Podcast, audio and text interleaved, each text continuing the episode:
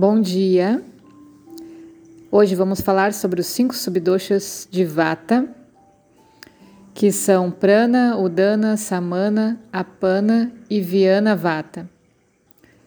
Prana Vata é o que faz, é responsável por todos os movimentos descendentes da cabeça ao tórax.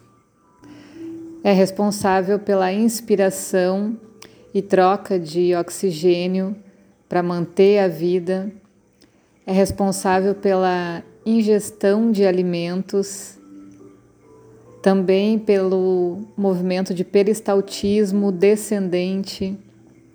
Prana também está envolvido no funcionamento dos sentidos, mente e intelecto.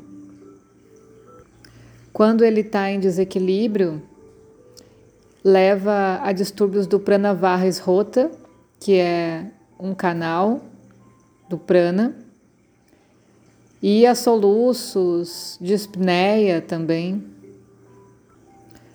O Dana Vata vai governar todos os movimentos normais na direção para cima, direção ascendente. Para cima e para fora. Então, é do peito para a cabeça.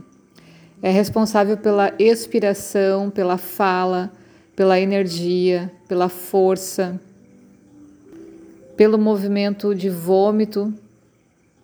E quando se tem um agravamento de Udana Vata, tem distúrbios nos órgãos situados acima da clavícula.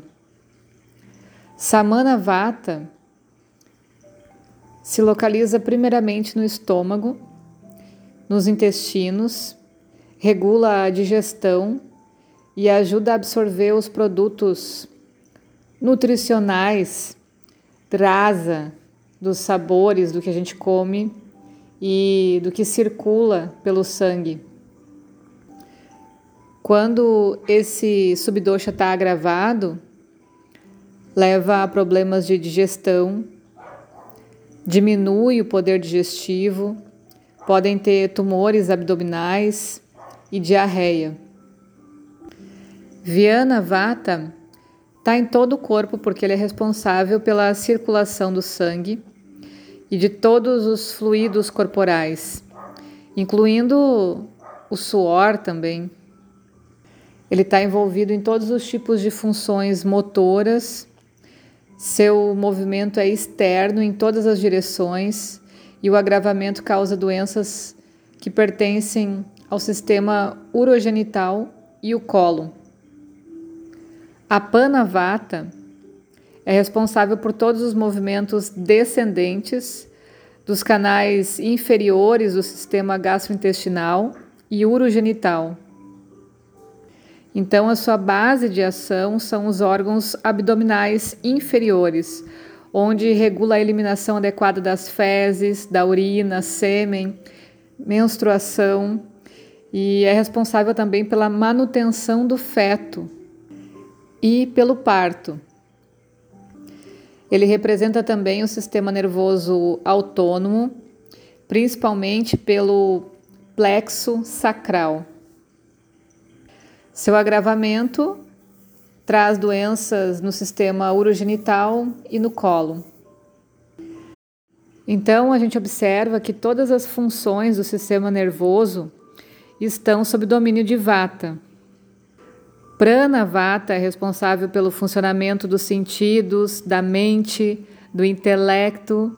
Lembrando que para prana conseguir se movimentar é preciso de espaço, é preciso de desapego, de flexibilidade. E relembrando, o Dana Vata governa todos os movimentos que são ascendentes, para cima e para fora é do peito para a cabeça. A principal função de Samana Vata é o estômago e o intestino delgado e regula o processo de digestão, absorver os nutrientes, regula a secreção das enzimas inteiras, dos hormônios, o movimento dos alimentos no intestino delgado para que ocorra uma digestão adequada e assimilação dos nutrientes. E Viana Vata é responsável pela circulação do sangue e outros fluidos corporais. Ele inicia os movimentos cardíacos que são conduzidos aos músculos do coração, a pressão sanguínea, que depende do fluxo e da força do coração, a força que contém nesse movimento, a própria pressão arterial. O movimento é externo em todas as direções também e é responsável pelas funções motoras voluntárias. A Pana Vata, responsável por todos os movimentos do cólon, do sistema urogenital. Sua ação é nos órgãos abdominais inferiores, regula a eliminação adequada das fezes, urina, sêmen, menstruação, cuida do feto e do parto. Então, a gente relembra isso tecnicamente para começar a perceber em que parte do corpo, do corpo acontece algum desequilíbrio. Por isso que a gente fala nas orientações que conforme os sintomas apontados nas queixas, a gente consegue rastrear qual é a causa. Se eu encontro algum desequilíbrio nesses subdoxas de vata, na região de vata, como a gente já falou algumas aqui, eu começo a fazer uma série de perguntas que certamente vai me dizer que o que tem excesso na vida dessa pessoa são movimentos vata. Alimentação vata, pode ter o biotipo vata que favorece, relações vata, e aí a gente começa a contornar esses hábitos para reeducar e trazer para um equilíbrio, não o excesso do mesmo dosha. Depois a gente tem o Pita e seus cinco subdoshas. Então, Pita é composto principalmente pelo Agni Mahabhuta, como a gente já falou, já estudou mais a fundo sobre isso.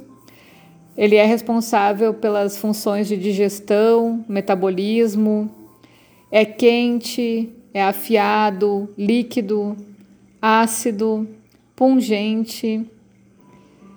É fluido, untuoso, é responsável pelo calor, pela visão, apetite, sede, suavidade, inteligência, poder de compreensão e aparência. Características dos pitas por aí. A principal base de ação do dosha pita é a parte inferior do estômago, o intestino delgado, o fígado, o baço, o sangue, linfa, suor, pele e órgãos dos sentidos da visão. Então é por aí que vai nos informar os subdoxas e ficar atento também aos desequilíbrios nessas áreas. Os cinco subdoxas de Pita são Pachaka Pita, Handjaka Pita, Sadaka Pita, Alochaka e Brajaka Pita. Pachaka Pita atua na digestão, a sua localização é na parte inferior do estômago e no intestino delgado, particularmente no duodeno. E com a ajuda de Samana Vata, ele secreta as enzimas digestivas, retém os alimentos para uma digestão adequada, absorve os nutrientes do sangue e a parte que sobra é enviada para o cólon, onde é posteriormente transformada nas fezes e urina. Pachaka Pita é o que vai levar nutrição para os outros quatro subdoxas de pita. Depois a gente tem Handjaka Pita, que a principal função é a formação do sangue a partir desses nutrientes absorvidos após a digestão. A sua função então é no fígado e baço e também no estômago. Depois tem Sadaka Pita, que a principal função é o coração. A e ele que ajuda na satisfação dos desejos. Ele fornece inteligência e memória. Então ele está localizado na região de Budi. Depois tem Alochaka Pita, que a principal função é no olho e é responsável pela visão. E Brajaka Pita, que está na pele, assimila os medicamentos aplicados externamente na forma de massagem, banho, cataplasma, é responsável pela aparência e brilho da pele, ok? Um bom dia para todo mundo. Beijo.